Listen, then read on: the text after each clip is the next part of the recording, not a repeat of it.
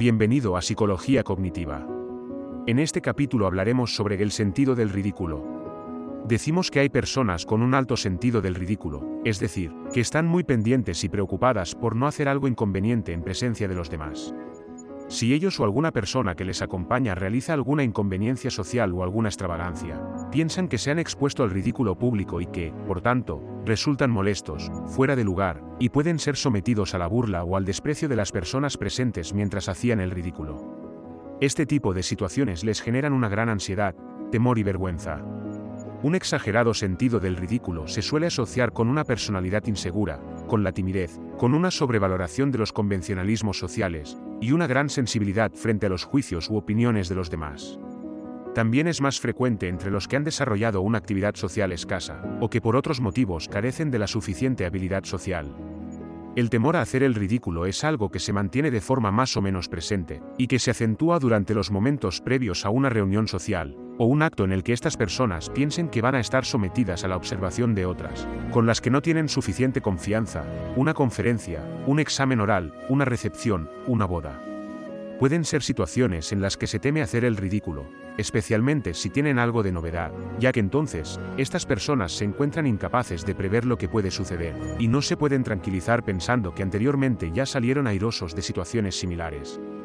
Una vez inmersos en uno de estos ambientes, la sensación de ridículo puede surgir por cualquier nimiedad, por pequeños detalles que pasan generalmente desapercibidos para los demás, pero que en estos momentos pueden llegar a constituir una verdadera fuente de sufrimiento para estas personas.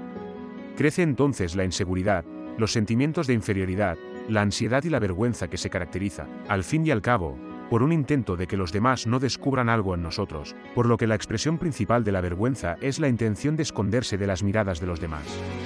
La ansiedad previa, al contacto con la situación en que se teme hacer el ridículo puede conducir a evitarla a toda costa, ya que se movilizan los mecanismos psicológicos de defensa inadecuados, como el de evitación, por el cual se establecen falsos razonamientos encaminados a eludir este tipo de circunstancias, y librarse así de la posibilidad de enfrentarse con la situación angustiosa.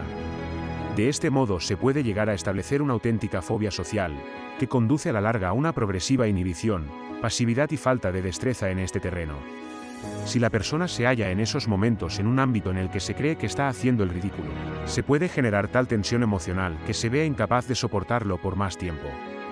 El mecanismo de defensa que se suele movilizar en estos casos es el de huida, por el cual estas personas están dispuestas a todo con tal de abandonar el lugar donde están, produciéndose un ataque de pánico por el que se marchan, terriblemente angustiados y sin atender los posibles razonamientos que alguien les pueda proponer.